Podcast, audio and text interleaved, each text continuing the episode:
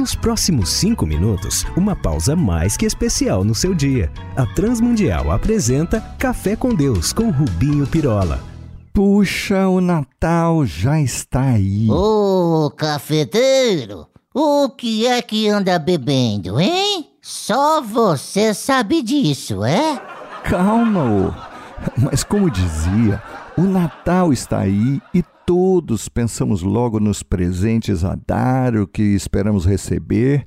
E claro, para quem crê, especialmente na escritura bíblica, não há como não pensarmos no maior presente de todos que jamais algum dia recebemos, o Deus encarnado, num bebê frágil, pequeno, numa manjedoura qualquer de uma cidadezinha perdida lá na Palestina.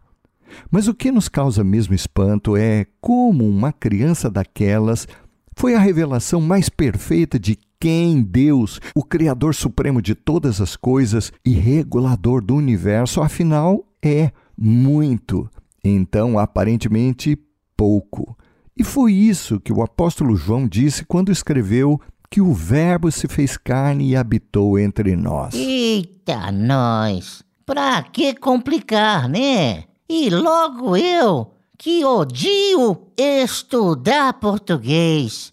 O que significam essas palavras? Advérbio, metavérbio, pretérito perfeito. Ah.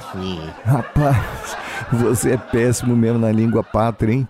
Mas vamos lá. Os gregos usavam essa palavra que traduzimos para verbo para muitos sentidos, tais como o primeiro, o princípio, a mente divina, a base da razão. Mas quando João juntou todas essas ideias a um só ponto, escreveu sobre o Natal, dizendo: E o Verbo se fez carne e habitou entre nós. E por que escolheu ele essa palavra verbo? Sim! Por que ele escolheu essa palavra? Hein? Diz aí, vamos lá, professor. Porque em Cristo se manifestou toda a sabedoria e o conhecimento. Afinal, Jesus é antes de todas as coisas, conforme afirma-nos Paulo em Colossenses 1, versos de 15 a 20, e ainda nessa carta, capítulo 2, verso 9, porque nele habita corporalmente toda a plenitude da divindade. E é isso. O bebezinho Jesus que celebraremos daqui a poucos dias foi a princípio uma criança desvalida num presépio, mas ao mesmo tempo a manifestação de toda a sabedoria, do poder e do conhecimento. E notem mais isso. Eita! Mais ainda?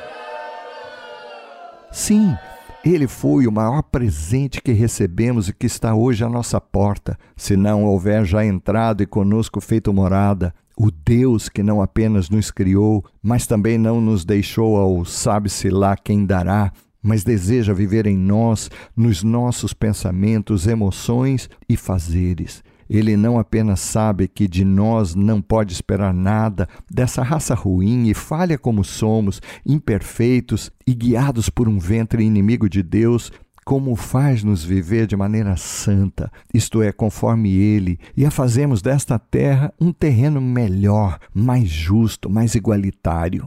Ele, ao mesmo tempo, satisfez no seu tempo o que a santidade do padrão divino requer de um ser humano, como deixou para nós a glória, ou vá lá, traduzindo os elogios, o reconhecimento que merece sobre as nossas costas, sendo que quando Deus nos vê hoje, vê a seu filho, o bebê lá de Belém, que cumpriu toda a lei e, mesmo sem falha, sem pecado, pagou o preço de toda uma vida errada de cada um de nós e abriu-nos espaço no santo lugar, na comunhão com Deus. Quer presente maior do que este? Oh, eu queria uma camisa do meu time de Natal, mas diante disso, estou mesmo é quase chorando de vergonha. Ótimo! É isso. Louvemos reconhecidos por tão grande prenda a Deus, o Logos, ou o seu Verbo na vida do nosso Salvador. Sem isso, o Natal será apenas uma festinha a mais. Com calorias a mais, né? Ou isso. Vamos falar com Deus.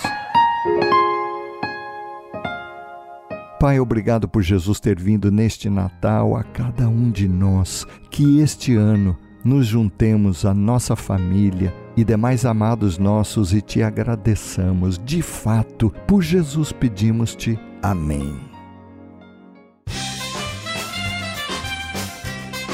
Olá, amigos. Recebam os nossos agradecimentos por tão fiel audiência durante este ano. Eu e toda a minha equipe desejamos a vocês os nossos mais sinceros votos de um santo e feliz Natal. Que o Senhor esteja com todos.